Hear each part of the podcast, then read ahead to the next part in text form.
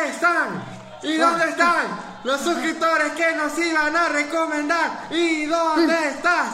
¿Y dónde están los suscriptores que nos iban a recomendar? ¿Y dónde están? Sa- ¿Y ¿sabes qué? Perdón. Cre- Cuando repetiste la, pri- la segunda en la misma, perdimos un poquito de fuerza.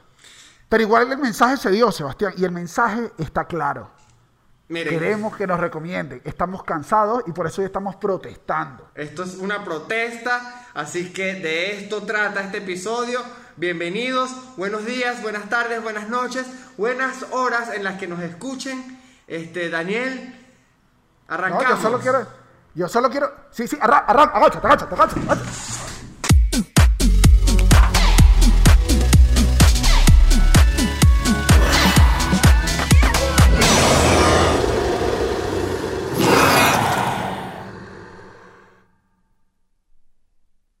Ya, yo no aguanté la máscara.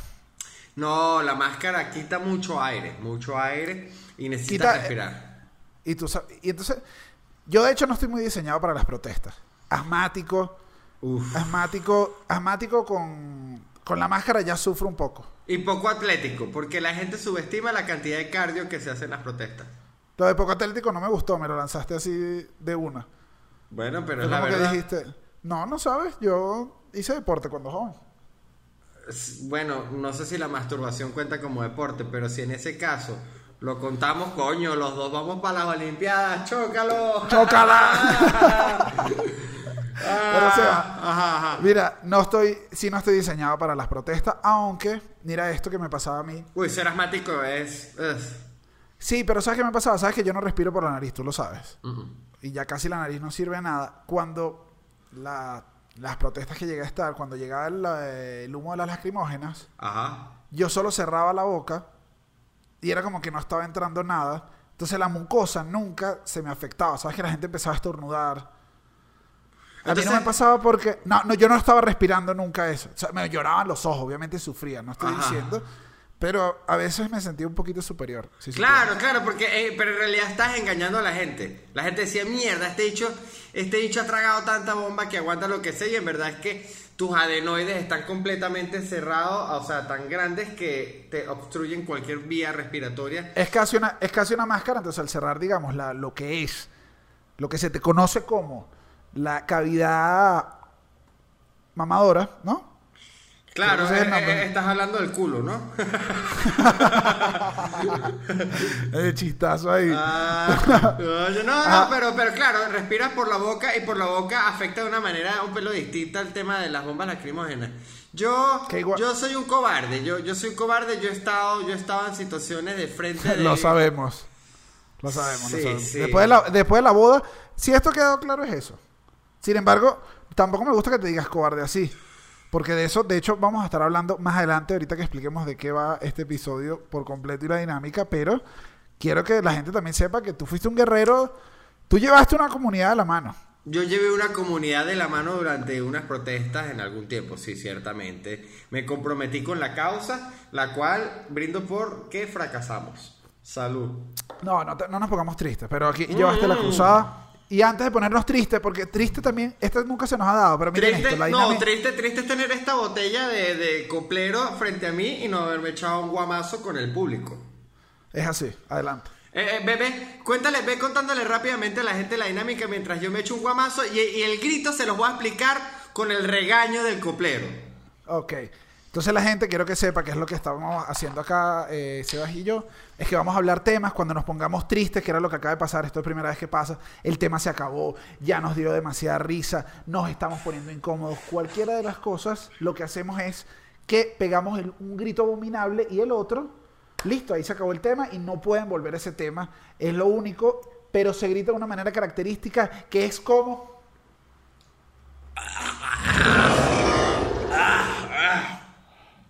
Este, este está como dañado. Eh, Este, este, este coplero, este coplero vino con la casa donde vivo. Este, y no se, no se baja nunca. Y todo el mundo tomado. Y, y- y es como parte, es como el horrocrux de la casa. No, ya es un clásico. es casi, es casi como, como el cuadro, ese coplero ese coplero que Sebastián, la gente que está en Spotify o Apple Podcast o Google Podcast, ¿viste cómo pronuncia Google? Sebastián tenía una, una botella de coplero mítica en la mano. Esa botella ya es como, es como la, el fantasma de Ravenclaw. Exactamente, de hecho te responde preguntas. Cuando tú llevas varios copleros, la botella empieza a hablarte y, y te, y te dice soluciones de la vida, te, te, te, te- filosofas con dice. ellas, toda mierda. Sí, sí, sí. Yo he hablado con esa botella de coplero, yo he hablado con esa botella de coplero. De hecho, si no lo pueden notar, este, gente de Spotify, perdonen que les, lo- lo- los excluyamos de esto. Esta botella de en la etiqueta tiene un hombre sonriendo. Que no, no, no es Claro. original del diseño, pero creo que con los años se le fue construyendo la sonrisa a esta etiqueta. ¿Sabes que yo no sé quién le llegó a poner eso a esa etiqueta y me dio un poco de miedo? Yo creo que, yo Y- creo que es un trabajo de brujería que bueno, ya sabemos lo que Daniel y yo estamos conectados con esas cosas este eh, sobrenaturales, ¿no? Lo, lo comprobamos la semana pasada en el Y aquí, y aquí a las personas podríamos pegar un grito porque nos fuimos totalmente del tema. No, no, no. pegarle- No, no, pero vamos podríamos- a, vamos a retomarlo, vamos a retomarlo, rapidito, rapidito, rapidito. Así como cuando dicen, vamos a retomar las calles, bueno, vamos a retomar el tema Venezuela. Tú tienes buena imitación de Capriles, no. No es de las famosas. Poco, poco se supo dentro de la, la escena nacional, pero hay un Sebastián que tenía una.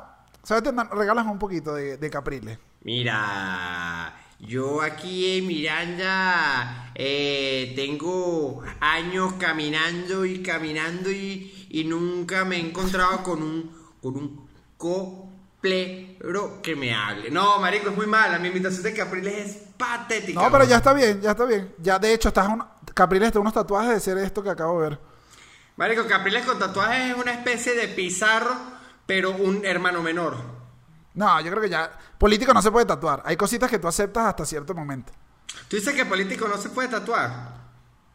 No funciona. O sea, las grandes masas no son las que les gustan los tatuajes. No, es verdad, es verdad. O sea, yo no se lo recomendaría. Si yo quiero ganar, así como quiero ganar, no le diría, no le diría este un tatuaje en el cuello ahorita, que eso nos va a subir en las encuestas. Uy, no, al menos que estés que sí, que sí, que sí, haciendo las elecciones de un de De un colegio. No, o las, o las elecciones de sexto grado. Verga, las el elecciones de, de quinto, sexto el, de, grado. el de quinto se tatuó. ¿Qué? No, marico, Ajá. llegar tatuado al colegio es un nivel, lo que pasa es que yo, No, ya tú te- yo no estudié en No. esa clase de colegio. No, yo tampoco. Esa clase de colegio era otra cosa. Claro, de hecho en esa clase de colegio los chamos aprenden a protestar muy temprano. Es como que le suben el precio de las empanadas y queman los pupitres. A mí siempre, a mí siempre me dio una especie de miedo con curiosidad ese tipo de instituciones donde, donde había chamos de, de franel azul este, incendiando unos pupitres así frente a la dirección. Que que mierda, weón, pero... Si pero- vivían, si vivían en otra, yo nunca me tocó una institución, creo que lo que más llegamos a protestar en mi colegio fueron los hombres que fuimos a que pedíamos que nos pusieran espejo en el baño. ¿Por qué? Era un Porque derecho. no había espejo. No, no había espejo en el. Claro, pero no había espejo en el baño y nos parecía un poco sexista porque nosotros queríamos vernos. Fue totalmente al contrario. Y de hecho recibimos apoyo de mujeres. Ustedes lo necesitan, es verdad.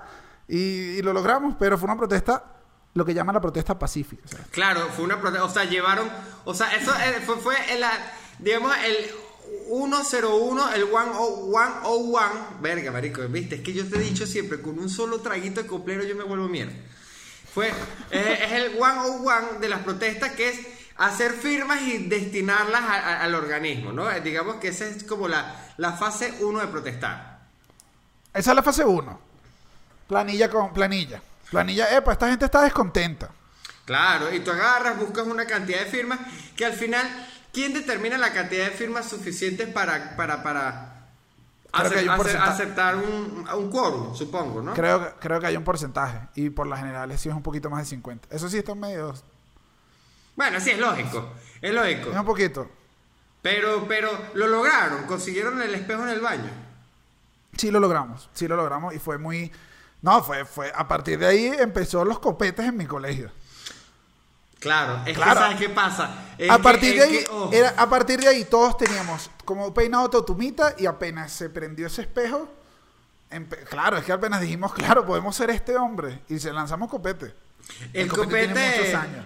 El copete, el copete es la primera, la primera fase de experimentación entre la entre la niñez y la adolescencia. Es cuando Sí dice, es. es. cuando dice, hey, yo tengo hormonas y necesito expresarlas así sea con un copete. Que, ajá, hablando de esto que me estás hablando de hormonas, tú en algún momento, no, no, no, llegaste a tener alguna protesta juvenil de niño en tu casa. O sea, tú llegaste a decir algo que no te...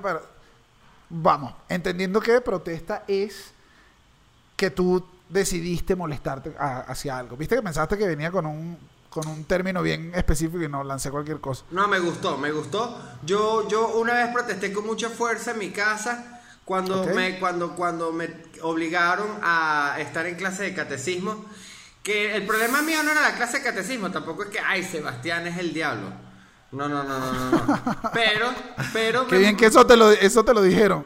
Solo hiciste esa aclaratoria. Casi te faltó decir, tía, tía, baste ya. No soy el diablo. No, porque al final las hice, pero sí protesté, este, porque, ¿sabes cuál era el peo? Que las clases de catequesis, este, mía, eran los sábados en la tarde. Entonces estamos hablando de un niño que sacrificaba toda su semana yendo al colegio para pasar después el sábado toda la tarde en una iglesia aprendiéndose unas vainas de memoria.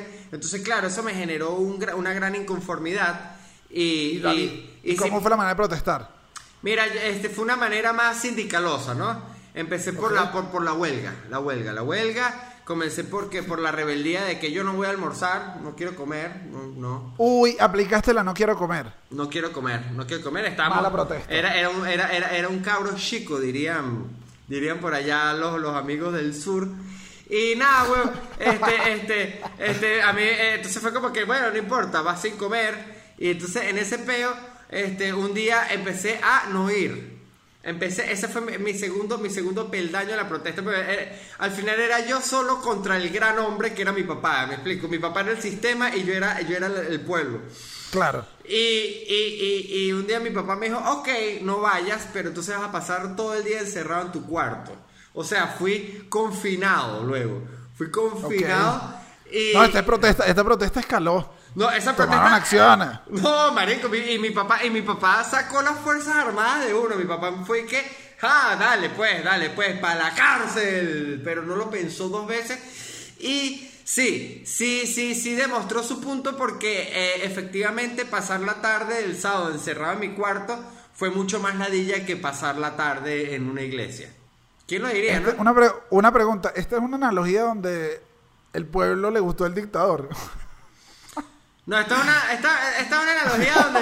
Esta es una analogía donde mi papá tuvo razón. Yo no, yo no quiero decir que el dictador tuvo razón, pero en cierta manera, si jugamos a las formas, mi papá era un dictador y tuvo razón. Entonces sí, digamos que, que la dictadura tuvo razón. No, mentira, no tuvo razón, porque, porque eh, eh, al final.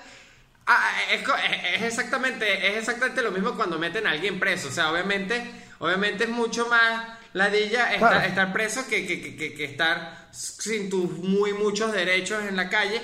Pero igual no, no tiene razón, no tiene razón. O sea, igual las dos cosas están, están mal. En el caso de la analogía, en el caso de mi familia, este pues, al final hice mi primera comunión y digamos que... Ajá, Sebastián.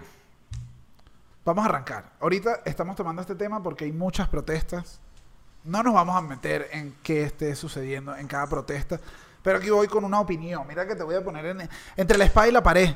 Uf, Sebastián, mi posición favorita en las orgías, ajá. ¿te gusta entre la espada y la pared? Ay. Ah, Pero, ya va, ya va, es que al final me imaginé literalmente esa posición. Y ahí que, pero tú la estás pasando mal en esa orgía. Muy mal, muy mal, muy mal. Déjeme decirle que la peor posición en una orgía es estar entre la espada y la pared. Básicamente ese es mi mensaje para ustedes, sobre todo nuestros fans que hacen orgías, que sabemos que hay unos cuantos. Claro. Y lo sabemos, ¿oíste? Lo sabemos. Sebas, y. Ajá. Hay muchas protestas ahorita. Sí, correcto. Hay, mucho, hay muchos venezolanos que tuvimos que emigrar. Tú lo vas a hacer, a- de- hacer dentro de poco, ya yo lo hice. ¿Cuándo uno puede empezar a opinar dentro del país en el que está? O sea, ¿cuánto tú crees? ¿Está bien que opinen? ¿No está bien? Yo creo Los que. venezolanos. Yo creo que. Ok, esto es una pregunta bastante seria. Me gusta. Yo creo que el- la- uno debería. O sea, la, la opinión es absoluta y completamente libre. Yo creo que no existen limitaciones para opinar, pero yo creo que sí hay contextos en los que la opinión puede tener un poquito más de valor que, que, que en otros.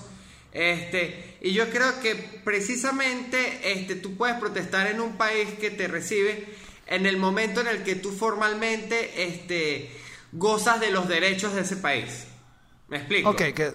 De los Claro, derechos. es que está- de los derechos quizás no, no, exacto, del- no es que eres un turista, este, sino que de pronto tú eres una persona que, que, que, que paga impuestos en ese país y que de esos impuestos tú esperas recibir algo a cambio, como, como, como se supone Sí. que es. Este, Yo- ese tipo de cosas. yo le añadiría, yo le añadiría que, que más allá incluso el tiempo que tengas que te hayas involucrado. Claro, claro. No, y también, y también el tiempo que tú, que tú lleves en ese país. O sea, de pronto, de pronto ser un recién llegado te hace complicado por, por varios motivos. Primero porque, porque este, digamos, el sentido de pertenencia a, a- a las cosas de ese país todavía para ti puede ser muy ajeno. Y, y- y el otro es por, porque yo siento que para protestar es muy importante tener una buena noción o un buen conocimiento sobre lo que, lo que, lo que estás reclamando. Y cuando uno está nuevo, en un país, este, normalmente, eh, porque es mentira, por más de que uno estudie política, la, la, la, la, este, este, creo que la experiencia... Por más de que uno se acueste con una persona de ese país. Eso no da conocimiento. Mucha gente... No, no, no. El, el conocimiento, a diferencia del BPH, no se pega con el sexo. Lástima. te- ay, qué increíble sería aprender a hablar un idioma. No, bueno, marico. Sí, sí. Mira, déjame decirte que si eso se aprendiera, este, teniendo sexo, ya yo hablara perfectamente guatireño. Claro, yo sabía, sabía que ibas para allá. No te lo quise cantar antes. Dije, toda la gente que está viendo el podcast dijo, va a ir hacia Guatire. Dije, eh, hubiese, o sea, ay, Dios mío. Me debes dinero, porque tú sabes que, pero no- me miraste la cara y dijiste, oye, no puede ser que me a decir Guatire. Claro, pero, pero, pero, no, pero, pero, eh, este, yo creo que, por- sí, exacto. Perdón, perdón por el chiste, gente, bastante obvio, pero, no, pero eh, retomando un poquito aquí, yo creo que de pronto también una persona que tiene 15 años, 20 años viviendo en un país tiene, tiene el, el suficiente empape, no sé si se puede decir así, este, sobre, sobre realmente lo que sucede en ese país. Cuando uno está nuevo, uno, uno realmente no comprende bien las cosas, uno de pronto necesita un poquito de, de, de- de ese baño de, de- de sociedad para, para, para poder, este, digamos, entenderla. Entenderla y Claro. entender, entender, entender justamente las cosas que, que, que tienen inconforme a la gente que te rodea y ese tipo de cosas. Entonces, obviamente por eso este, a- eh, eh, se disparan y vuelan cientos de miles de, de opiniones, a veces muy poco atinadas, porque, porque, ah, porque en realidad este, una cosa que es muy importante para, para protestar es vivirlo, ¿no? O sea, protestar algo que tú no vives es sumamente eh, ah, peligroso. Es peligroso protestar algo que no has vivido. Lo puedes hacer, Claro. pero es peligroso. Es No, peligroso no, pero- en, en sentido de opinión. No es que es peligroso en sentido de riesgo de vida, pero sí en sentido, sí es peligroso en el sentido de que puedes cometer errores eh, eh, emitiendo palabras. Ay, Sebastián, tú hablas bonito. Ay, mira, eso se me pegó con, con una muchacha que estudiaba la Simón Bolívar. No, pero más bonito y conversaste, dijiste puras cosas. Para la gente que nos ve desde afuera, la Universidad Simón Bolívar es el equivalente a Harvard de ingeniería No, en es, Venezuela. es como, es como, no, es como nuestro MIT. Es como, ok, si tú lo dices, fino. Yo soy de la católica, que viene siendo como la universidad más increíble y ya. No voy a caer en este tema, porque aparte yo vengo de una universidad con una vena de protesta bastante, bastante, bastante fuerte, porque aparte soy de Mérida y los andinos, los andinos Claro, son Seba. conocidos Seba. por ser protes- por buenos protestantes, buenos protestadores, porque protestantes No, y tú eres, y por religiosos. eso te tenemos hoy. Tú eres, es que tú te, mira cómo te ves. Mira, Pareces- pero te gusta este pareo que me acaba de hacer. No, no pareces un pareo, pareces del Guerra de las Galaxias. Ah, marico, no me digas eso que me, que me vuelves loco. Con eso tú me Pero llevas a la tú- cama, Daniel. Ajá. Claro, pero uno tiene que darte los puntos, eh, yo te vi. Pero es eso, Sebastián, tú vienes de, tú vienes de protestas. Tú protestaste en la universidad. Sí, sí, sí protesté en la universidad. Protesté en, eh, el, en el año 2007, que fue un año famoso por, por, por generar una... Por, por crear, por, por ser el, el génesis de una, de una importante generación, digamos, política venezolana y, y por un momento bastante interesante que fue el- el- el- en la época del cierre Radio Caracas, yo protesté En verdad me parece. Mérida. En Mérida, protesté en Mérida, me, pare- me parecía muy injusto, aún me parece. Y, y- y me gustó porque fue la primera vez que me involucré en las protestas frontalmente. Estuve en medio del peo, o sea, vi, estuve, estuve en, en- en- en la batalla campal de las avenidas donde era piedras versus lacrimógenas. Y, y fue una experiencia bastante interesante, bastante cagante, eh, que no me gustaría volver a vivir, si te soy sincero. Este, pero. Pero siento que estábamos exigiendo un derecho muy válido y, y, y en verdad eh, eh, eh, hay una, era una energía bastante interesante. Los merideños, los merideños protestan, protestan y saben protestar y son gente bien guerrera. Este, la ULA, la ULA es una, una universidad que, que la gente protestaba por cualquier vaina, en verdad, o sea, por cualquier vaina, unas más válidas que otras con el corazón en la mano. ¿Por qué crees, por qué crees que la gente de los Andes protesta mejor que la gente de, de la capital? Yo creo que eso En el, en el caso, ojo, en el caso de, en el caso de Venezuela. Mira, aquí te voy a lanzar una, una, un- un- una, una observación un poco interesante. Bueno, no sé, interesante no. Que puede sonar un poco la viera, pero creo que voy a jugar a explorar esa idea porque en verdad es primera vez que, que me hago esta pregunta. Pero eh, creo que No es es, una. primera, no es primera vez que exploras una idea y me gusta. Eh, Bueno, es verdad, pero, pero bueno, vamos, va- va- vamos, a, vamos a hacer el experimento. Yo creo que es una falacia. Ahí está, es una media verdad, pues, mejor. Porque en Caracas ciertamente las protestas son tan fuertes o han sido tan fuertes en las universidades como en el interior del país, pero el foco noticioso y el foco de, de atención eh, este, en, el, en el interior es mucho más fácil ubicarlo porque, por ejemplo, una ciudad como Mérida este, es, Claro. una, es una ciudad que es ne- prácticamente nada más la universidad, ¿me explico? Mientras Claro, que- si haces una protesta ahí, ya era toda la ciudad. Exactamente, hacer una protesta ahí eh, involucra prácticamente toda la ciudad en primer lugar. En segundo lugar, era, era muy constante. Este, y, y aquí en Caracas creo que las protestas, este, se, se- eh, aparte como, como, como este, este, este sistema, esta, esta, esta tendencia centralizada que, que, hay en Venezuela, este, donde, donde las fuerzas de, de- digamos, de acción eh, este, son más inmediatas, la- la- las anulaba mucho más rápido. O sea, de pronto yo creo que para un chamo que protestaba en la, en la central era mucho más peligroso en muchas situaciones que para un chamo que protestaba en la ULA. Este, eh, eh, ojo, esta es una opinión muy personal, no quiero que me caigan encima. O pueden caerme encima, eh, sobre todo si es desnudo. Ajá, pero, pero, pero, Pero entonces, pero entonces lo que, en- pero igual entonces quiero que sepas, porque yo como caraqueño, habían entonces fichajes, como en el fútbol. O sea, el que llegaba a Caracas a protestar era un supergocho. Claro, no, en verdad. O sea, sí, había, habían, habían ídolos. O sea, había gente que decidió hacer carrera. Hay gente que decidió hacer carrera a- alrededor de la protesta. No, y yo creo que también el tema es que también puede ser un temita también con, con, con, con- como son las personas en, en la región andina, que en verdad los, los, los gochos son personas, somos personas, digamos, como bien, bien... Calientes, calientes en la cama. bien, súper calientes en la cama, claro. Pero, pero como bien, como, como muy- Divino, divinos en el amor, divinos en el amor, divinos en el amor. Divinos en el amor y divinos en, en, en, en, en- las palabras también. Y, y- y- y no tan divinos en, en- en- en las rupturas. Somos pésimos para las rupturas, los gochos. Pésimos para las rupturas. Nunca termines con un gocho. Pero, no, mira, este, creo que, creo que los gochos son personas en verdad bastante, bastante como que van con todo. Este, también, también es, es- es como más fácil, esa- yo creo que también era como más fácil abordar todo, como que, verga, una facultad explotaba y no sé, tenías como a la mano los containers, toda mierda, eh, tenías la calle ahí, y aquí en, en Caracas, Entiendo. aquí en Caracas en verdad hay un tema con las universidades, hago la comparación más directamente con Mérida, pero las universidades están como más centradas en campo, en un solo campus. La, la- por ejemplo, la, la Universidad Central es un prácticamente, o sea, aunque tiene varios núcleos, eh, realmente está concentrado en un solo campus. En cambio, en Mérida está tan regado que, que exacto, el, el- el- el desastre, el desastre se, se esparce con, con- con mayor facilidad en, en toda la ciudad.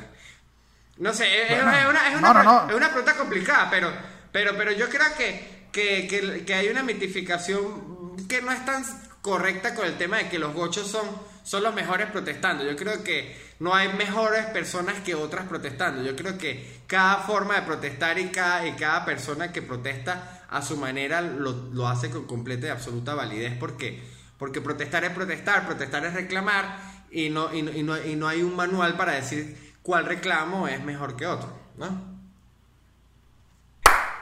¿Ah? ¿Ah? ¿Ah? No, pero es la verdad, es la verdad. Eso, eso creo, eso creo. Bueno, gra- gracias, gracias público, gracias, gracias, gracias, gracias, gracias, gracias, gracias, gracias. ¡Ah! Sebas. Esta nosotros en parte la hemos hecho trabajando eh, como guionistas, pero voy para allá. Protesta no violenta. Protesta no violenta. Te tengo unos casos y quiero que, que me, que me opines acá. Voy con el caso típico. Piernas cruzadas en Colombia, 2011. Las mujeres dijeron, no tenemos más relaciones. Lograron su objetivo. ¿Qué opinamos? ¿Qué te, qué te parece esa protesta? ¿Crees que era lo suficientemente fuerte esa protesta? Aquí, aquí yo creo que voy a ser completamente repetitivo. Pero no, este, yo creo que, que la, la protesta tiene la fuerza, la, la protesta es tan fuerte como el, el efecto que causa al final, ¿no? Y si, y si la- la- la- las mujeres lograron el objetivo, entonces la protesta estuvo completamente correcta. Eh, eh, no, no, no. Lo lograron. Ah, porque- Sí, yo sí- yo porque, yo ojo, sí- no, ojo. ojo, ojo, yo soy pro este, disidencias creativas. De hecho, bueno, es como un área ¿Te que gusta? Daniel y yo conocemos bastante, que la trabajamos Claro. durante varios años. Pero por eso te digo, ni siquiera en este caso vi muchas disidencias creativas y te traje esta que fue una protesta que al final se dieron. Fue una protesta que pasó, porque esto también pasa, cuando la protesta pasa de lo creativa a que lo logra. Bueno, pero es que, sea, pero es que, es igual que al, todas final, al final todas Igual todas las protestas, todas las protestas suman, digo yo. Pero esta es la que da el, esta fue la que la logró. Vengo otra. 1978, mira esta, Nueva Zelanda. Iban a deforestar y unas activistas dijeron no. Y montaron unas casas del árbol y se pusieron a vivir ahí y dijeron no nos vamos a mover, si quieren tumben el árbol. Claro. Y lograron que no fuera y ahora es parque nacional. Marico, déjame decirte que lo que me estás diciendo me pone la piel de gallina porque me parece cool. Porque, ¿sabes qué pasa? Creo, creo, creo que aquí, aquí me voy a poner más denso todavía que hace rato. Pero Ok. Creo que las protestas, lo, lo, lo de pinga que tienen las, las formas de disidencia creativa, es que se abstraen un poquito de, del- de un tema que, que, eh, tiende a ser lo más peligroso en, en- las protestas explosivas, que es el tema emocional. O sea, la, la- la reacción violenta en una protesta normalmente mm, va llevado a, a- a- a un montón de respuestas que está llevando la gente que no tiene mucho razonamiento. O sea, tú sabes que, te voy a poner un ejemplo rápido, pero, pero cuando tienes un rollo con alguien, este, el cuando tú le metes un coñazo, está siendo, está, como menos menos está, está más emocional que cuando te sientas hablar con él. Superar la etapa de- de querer meterle el coñazo a alguien, obviamente es súper difícil, pero estoy mucho más seguro que cuando tú te sientas a respirar, la piensas y sabes qué le vas a decir a la otra persona y te sientas a argumentar, vas a tener muchos mejores resultados a cuando le metes un coñazo. Obviamente, hay, cosas que te generan las ganas de protestar que sean muy similares a meter un coñazo. Pero yo creo que si tú llegas hasta el otro lado, que es el lado de sentarte a decir, ¿cómo puedo lograr este cambio de una manera que sea, que no sea salir a la calle y, y. a volver una locura, sino, sino generar una especie de, de controversia social, creativa, con, un- con una especie de mensaje un poquito mucho más profundo que el de la rechera, porque la rechera realmente no expresa un mensaje, expresa más es una emoción, creo que tiene mucho más impacto. Ajá, y, y por eso, y por eso y lo que pasa es que es más difícil. Y es la misma situación. Cuando tú estás arrecho con alguien, es mucho más fácil irse a la primera que es meterle el coñazo, ¿no? Claro, pero en ese caso no llega un momento cuando se te acaban las, las cosas creativas que lo que necesitas es coñazo. Claro, porque también puede, porque también hay situaciones de situaciones. No, ya, ya- ojo, ojo, y aquí te voy con la gente que toda, toda esta ola de gente de bueno, pero hagan, protesten, pero no dañen. Es complicado. Es Es complicado. un tema, eh, eh, nos estamos metiendo en un tema densísimo, no estoy, no estoy obviando eso, pero cuando la gente te dice, hey, no dañen. Hay, hay gente que la engra- a mí me grafitearon el culo el otro día, Sebastián. Y, y- y digo, esto es un bien municipal, es lo que te digo. La- no, Pero no, esto- de hecho, de hecho, de hecho, tu, tu culo está, está, eh, la UNESCO lo, lo, lo, lo llamó patrimo- patrimonio Qué de la Avenida. Libertador. Qué gay. pero está bien. Se va. Pero esto, ajá, pero yo no llega un momento que tú dices, si yo no hago la protesta que haga eco de alguna manera, y lamentablemente los golpes hacen más eco. No logras nada. Los golpes hacen más eco, es cierto, es cierto, pero yo creo No que... digo, no sé si, no sé si un eco positivo. Porque voy a poner un caso, por lo menos, Lo que pasa donde es era que muy hay li- peos, hay peos más complejos también, weón. O sea, porque... Creo que es, di- es- es dependiendo, o sea, sin duda que sea no violenta es siempre el camino más cool y el que se debería tomar de primero. Claro, claro, claro. Pero digo que todo depende de alguna situación. Llega un momento en el que simplemente no puedes sentarte a hablar con el que te dio el coñacito y ya. No, porque también a Te veces... baja el que- de una, veces- te baja- Porque a veces el que te... eh, Porque, porque, eh, eh, este, eh, tú quieres... Porque a veces tú quieres decirle a esa persona, marico, deja de hacer esto, pero esa persona no es que esté haciendo algo, sino es que te está dando coñazos. ¿Me entiendes? Claro. te Entonces, entonces, claro, la respuesta a los coñazos, una respuesta de pronto a una injusticia, como que un insulto, por darte un ejemplo, este, de pronto, de pronto un mal piropo, ni siquiera un mal piropo, porque toca el, el, el 90 y, el, no, el 101% de los piropos son, son, casi, son ofensivos. Este, de pronto, de pronto, eh, eh, eh, puede- Pero puede- si yo te digo, pero si yo te digo en la pero- calle, pero yo, si yo te digo en la calle, epa, mi, mi Ben Affleck, Verga, ese piropo no es ofensivo. Sí, o- caes sí, o- una. sí ofensivo porque no me siento igual de rico que él. Entonces, eh, me, me, me- me Ah, no, lo que, es autoestima. ofe- lo que es ofensivo es a tu autoestima, es lo que es ofensivo. No, no, no, pero, pero, pe- pe- no sé, quizás, quizás ese ejemplo no estuvo tan correcto. Pero lo, lo que sí es cierto es que, es que una cosa es sentarse o buscar hablar con alguien que de pronto está o- o, eh, violando un derecho tuyo de una manera más disfrazada a alguien que directamente te está golpeando. Y, y, y claro, si alguien te está golpeando, es muy arrecho no golpear de regreso a esa persona. Ya ahí estamos hablando de, una, de, de un, círculo, de un círculo vicioso de violencia. Que Ojo, es lo que que, yo es creo que en- normalmente en este- pasa con, con- con- estas protestas. Pero que- mira este. Pero mira este, este tema que tenía acá y creo que va de una vez relacionado. Igual todo esto que estamos hablando es de cuando decimos quemaron un autobús, eh, rayaron un- una estatua. Que es como que dañas de alguna manera, pero esa es la que trae en discusión, que nunca entran en discusión saqueos. Saqueos siempre están fuera, fuera de todo. El saqueo, todo. el saqueo es una laguna legal bien complicada porque el saqueo, el saqueo normalmente, marico, afecta a mucha más gente que no tiene que ver con la razón por la que tú estás protestando que la gente que tiene que ver con la razón que tú estás protestando. ¿Sabes? Eh, eh, ojo, y estamos hablando de protestas y confrontamientos eh, políticos, eh, eh, pero, pero eso, o sea, de pronto, de pronto, eso, como que llega un presidente y hace como que ¡bah! declara una vaina que es una cagada y tal, y tú te vas a la calle a saquear negocios de gente que no tiene nada que ver. Real- eso creo que el saqueo realmente está en un vacío legal súper complicado porque el saqueo en verdad es sí es un abuso por parte de la protesta, yo creo. O sea, el saqueo, el saqueo es difícil de justificar, pero ¿sabes qué pasa? Que es muy complicado a veces decir que no se justifica en situaciones de países donde, donde por ejemplo, el- hay, hay- la gente está... ¿A dónde es el hambre? No, no, siempre. Cuando es que- el hambre, por eh, ejemplo, exactamente. Claro, pero, pero el problema. No, de- hablamos de saqueo, es cuando, es cuando se están llevando un Furby. Que es que, ¿por qué te estás llevando un Furby a la protesta? Pero, Exactamente. ¿qué, qué- vas a hacer tú con ese Furby en la casa? Exactamente. Ese, ese, ese, yo creo, yo creo que ahí es cuando, porque eso, eso es lo que pasa cuando, cuando, cua- con, con la misma violencia, que la violencia, la violencia difícilmente reconoce los límites. Y, y, y como, y como no existen límites dentro de esos marcos de violencia tan complicados donde, donde hay destrucción por, desde, desde muchas aristas, este, la, la, la, la, línea y la vara, la vara del, del ex- de, de- digamos, de las acciones que toma la gente no se puede medir. Entonces tú empiezas quemando la esquina y la esquina se lleva tal y cuando te das cuenta que quemaste la puerta del negocio dices, what the hell.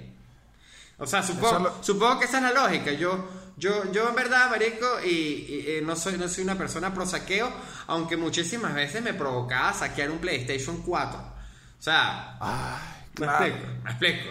Porque Pero eso al final, al, al final es robar, sí. A ver, todo el mundo igual, tampoco uno se va a hacer, todo el mundo dice, uy, me agarrar el saqueo en Tommy. No sé por qué dije. Mira, ay, mira, yo sí te voy a decir algo, que me agarré un saqueo en la Sansa. en la Sansa, la Sansa. La Sansa es, la de Game of Thrones. Ay, qué ga- Me agarré en la Sansa. Claro. Perdón, gente, pero confundí, confundí la Sansa con Sansa Stark. Pero bueno, sabemos que si hay un sitio donde Sansa compraba ropa interior era en la Sansa. Ajá, igual, Ajá. Sebas. Perdón, me pasé de bruto. Bueno, pero eso es una buena señal. Eso quiere decir, bueno, que me agarré, que me agarré un saqueo, que me agarré un saqueo en el Palacio del Bloomer. Igual la, la franela, el pedazo de franela que se despide, su vida útil. Ajá. En una, molo- en una molotov es más digno que otro franela. Es una buena retirada como franela. Uf, es la mejor retirada como franela que existe. O sea, porque tienes dos Ojo. caminos, o coleto o bomba molotov. Y No, no, no, ojo. No, pero aquí, aquí te tengo. De Coleto todavía te queda una esperanza de ser molotov. Si Es la verdad. situación se da. es verdad. O sea, no es la retirada por completo. O sea, No, hay es otra, la- re- es la- hay otra retirada, que es la limpia de culo cuando no hay papel. No, pero eso no, pero eso, eso no es ni retirada, es como, es como, no, es una muerte muy chimba, esa no me gusta. Esa lleva la silla eléctrica. Pero, ima- pero imagínate que eres una franela que te compraron para fiestica, Coño, que saliste, conociste a esa muchachita, Claro, esa fra- la franela que estuvo en Le Club. La franela que estuvo ahí, Claro. que no te dejan entrar con franelas, pero la tenías abajo, qué marginal, pero, No, bueno, Pero- está bien, exageré el ejemplo. Pues la franelita que llevabas para, para la quinta. La quinta se podía llevar franela. no, y llevas tu franelita, pasas esos tiempos, luego te conviertes, mira, con esa franelita podías haber cuadrado con esa muchacha. Claro. Pe- Después, después, después esa franela, después de, de, de, de, de- de ser la franela del corone, se convierte como en la franela de salir con los panas, pero que tú sabes que no vas a jevas, como que para una partida de FIFA. Ese como el segundo peldaño no es muy abajo. Ya después se No, pero todavía- fra- franela dominguera. Después creo que viene franela dominguera. Después la franela donde te chorreas el helado porque estás despechado. Coño, no. Y se cae una gotita de helado y tú dices, con esta franela yo fui al bowling con esa chama. Esa, esa, esa, esa, a mí no me gustan las franelas que tienen demasiada memoria porque es triste verlas cuando están ahí en su, en su momento más, más triste. En su que- lecho. En su, cuando las ves en su lecho y tú dices, coño, yo con esta franela me eché unos merengazos. Bueno, imagínate que agarres esa misma franela, toda ya curtida, la metas en una botella y la lances por una causa. Es el mejor final de una franela y aquí no quiero ni, no quiero ni discutirlo. No, es el mejor, Es el final, mejor final. Es el mejor final, es el mejor final sin Es duda. el mejor final. Eh, es una divinura, Sebastián. Yo si fuera una franela quisiera terminar ahí. Y donde no quisiera hacer, si yo fuera una franela, la única, una franela que yo nunca quisiera hacer es una franela de promoción universitaria. Porque la franela de promoción universitaria tiene ese mismo ciclo, pero muchísimo más rápido. O sea, esa franela No. tiene una sola salida para cuadrar, que es el día de la caravana. Después tiene dos salidas domingueras y después coleto y después con esa te limpias el culo. Igual, ojo, y la franela POP. Uy, esa tienen vidas variables. No todo, o sea, No, marico, pero es que hay franelas POP que duran toda la vida. O sea, yo. No, hay visto hay tíos, franelas marico, POP. Yo he visto tíos con, Hay con franelas franelas, que de. Malta Caracas. Que, que mierda, esa Malta tiene como 30 años que no sale. y esas franelas terminan abriendo regalos el 25. O sea, esas franelas se vuelven parte de la familia. Que uno dice, ay, chico, tantas navidades que yo te vi con esa Porque franela. a mí lo que me gusta de las franelas POP es que las franelas POP son una forma de currículum de la vida, que es como un currículum que tú cargas con el tiempo. Es como que si tú andas con una franela vieja de una empresa, tú dices, ah, claro, él trabajó en, en, en, en Charvenca. Él era de Seguros Caracas. Seguros Caracas, no. Eh, eh, eh, pero, pero no, la franela POP no, no es ni de cerca ni la mitad de indigna que la franela de promoción. Ni de cerca. Igual, son de las mejores franelas. Otra buena retirada es franela de protesta acá, en cara. Buena retirada. ¿Sabes que yo retiré una en unas protestas? No recuerdo cuál era. Pero todavía no tenía edad, esta era por el Libertador y todavía no tenía edad de protestar ni me iban a dejar bajar a protestar. O sea, cuando no tienes edad de protestar y yo no era de colegio que protestaba. Ok. Lo único fue que vinieron un grupo de chicos que venían a protestar y me vieron en la, asoma- en la ventana asomado y me dijeron, danos un trapo, un algo, algo para taparnos la cara. Y yo me sentí muy útil, Sebastián, y fui y agarré una franela que era como de Disney que me había traído mi hermana que ya después no me quedaba. Como ya que te queda como esa, se la lancé y se fueron encapuchados con su franela de Disney. Y yo dije, aporté. Sí, es Yo una ese día me acosté. Es una No, yo ese día, yo ese día me acosté y dije, hoy protesté activamente. Hoy, hoy de alguna manera mi ADN llegó hasta la primera fila de la protesta. Sí. Se podría Sí, decir, sí. se podría decir. Qué locura, Daniel, qué locura. Qué locura las protestas. Me, me tienes sorprendido hoy. Me tienes sorprendido hoy. Te tengo sorprendido, Sebas. Voy a gritar, ¿oíste?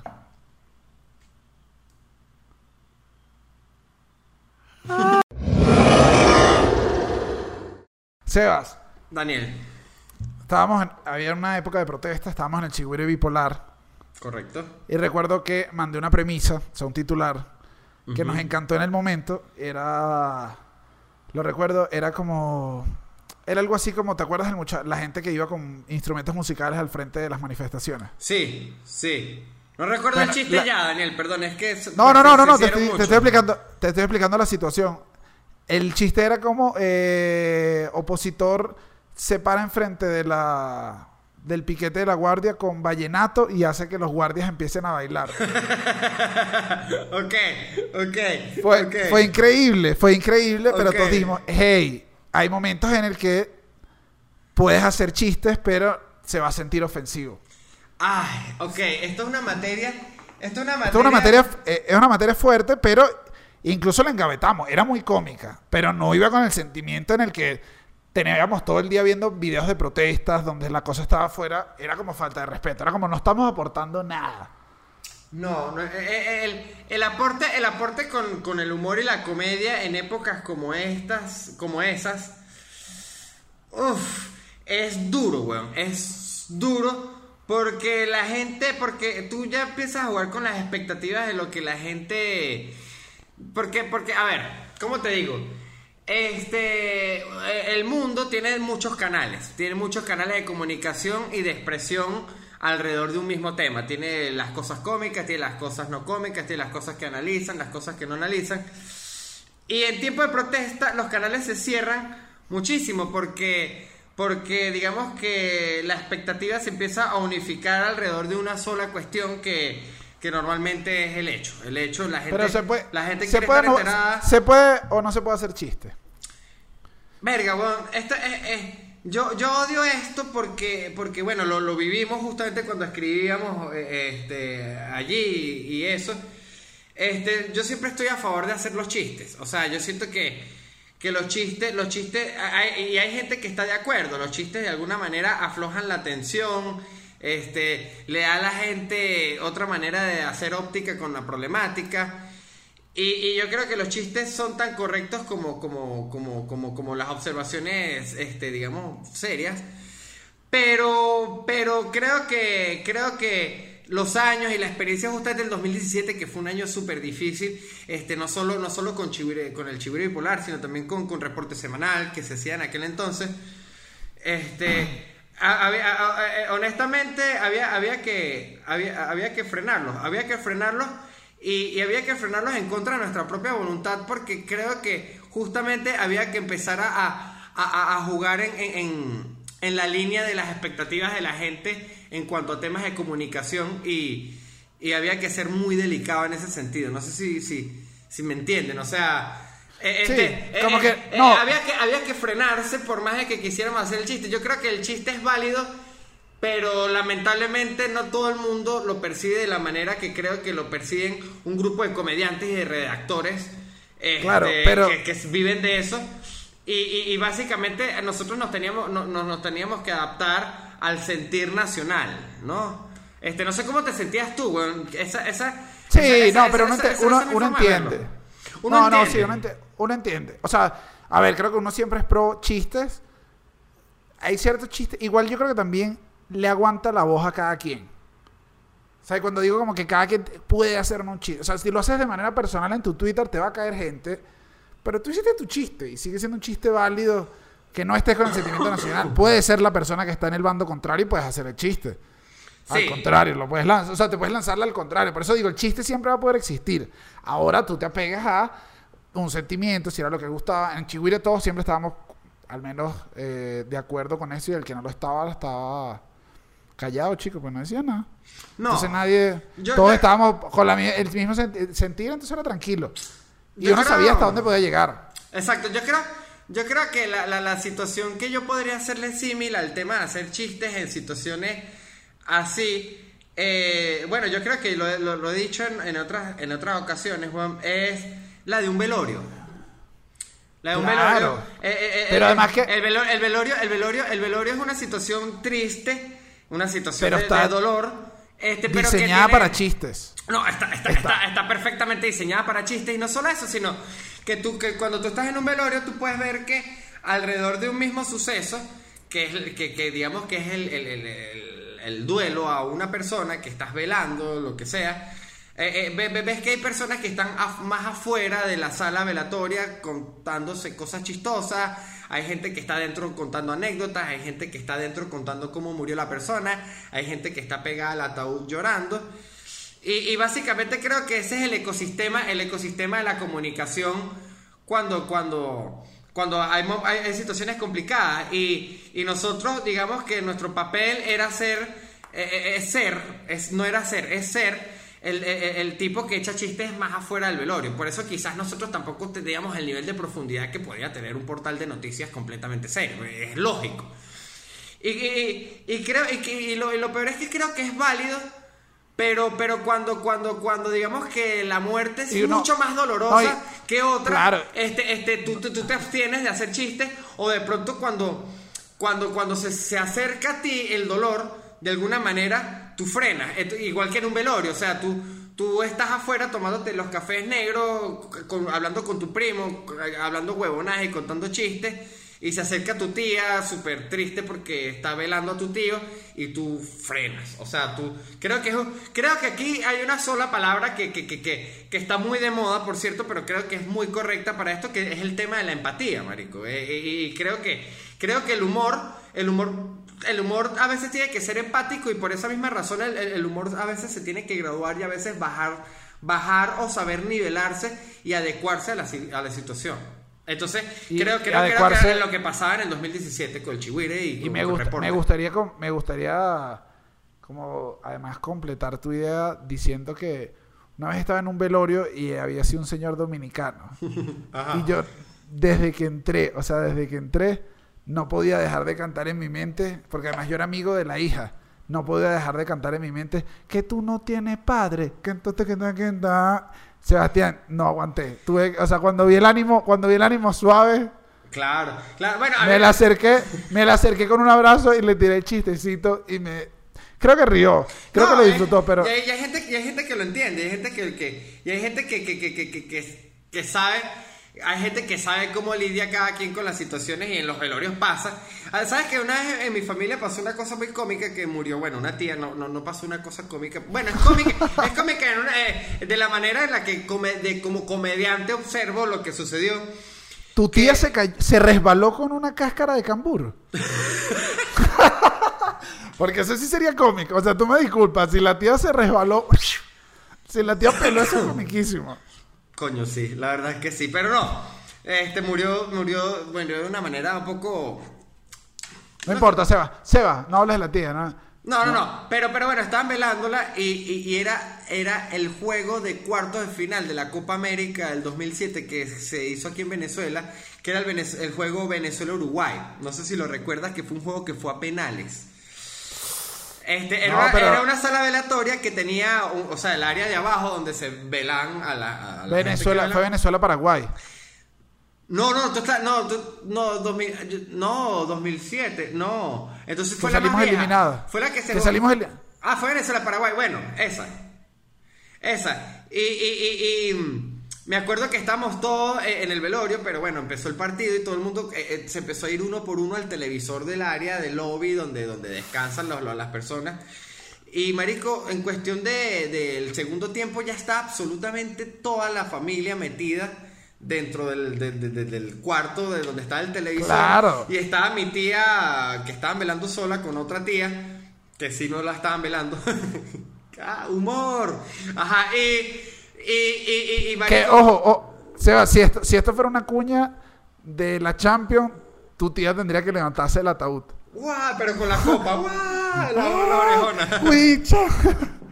No, y, y, y, y entonces, claro, este, todo normal, pero cuando empezaron los penales empezó la gritería. El ¡Uh! ¡No! ¡Gol! Vaina. Marico, a mitad de penales, obviamente, de pronto se abre la puerta de coñazo y llega mi tía como que.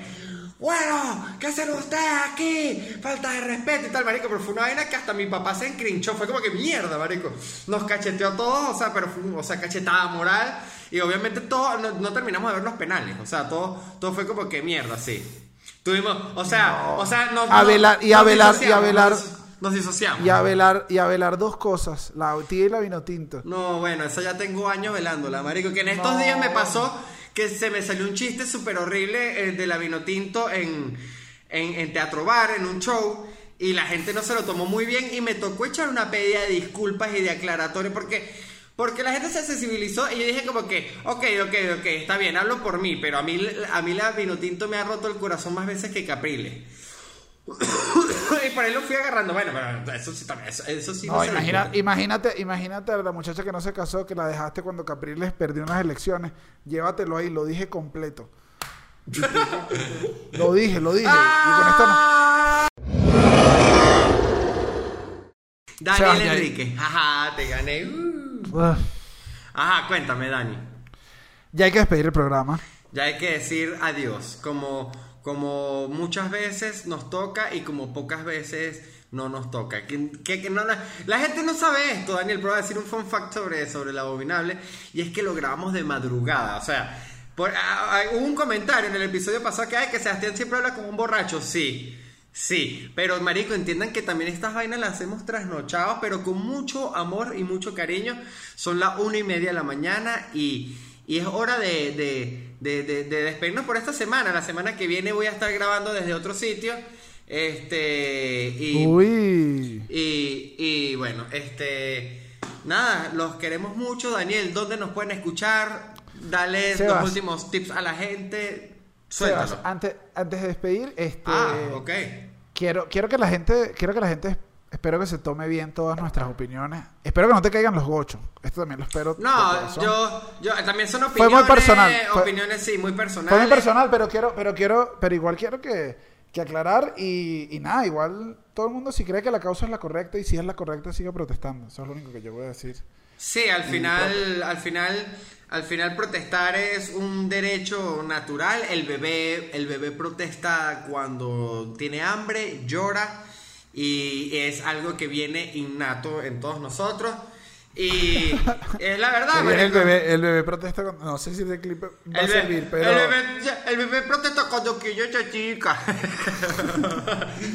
además que fuiste, terminaste como con una analogía y empezaste como una novia y el bebé protesta cuando tiene hambrita y quién quiere esto y ¡paz! Se mueve ese hilo. No, pero. Pero nada, señores, esperamos que se tomen esto bien. Este, nos pueden oír, vamos a estar en YouTube, nos pueden oír en Spotify, Google Podcast, Apple Podcast y ya, ¿no? Sí, y, Tenemos- tenemos Instagram ahora. en- No, no, Tenemos Instagram. Tenemos Instagram. Ahora se llama El Abominable Podcast Piso, porque El Abominable Podcast no está registrado, pero no lo puedes agarrar. Está como que alguien lo dejó inactivo. Maldita Entonces voy a hacer, voy a hacer la diligencia frente a Instagram porque eso no se va a quedar así. Maldito, Maldito maldita Instagram. sea. Quiero mi maldita cuenta. Yo lo Pero, quiero ajá, sin el piso, pero está bien. Dame la casa así, sin piso. Dame Pero por ahora está con, pero por ahora está con el piso. Ahí nos pueden dejar cualquier comentario que quieran. Por acá también Correcto. nos pueden dejar cualquier comentario que quieran. Sebas, aquí se nos quedó un millón de protestas más que hablar, pero como otros temas que hayamos hecho acá, algún día lo volveremos a hacer o No. que, eso también lo dijo mi ex una vez. Así que, chao. Chao, los quiero, los quiero, gente, los quiero.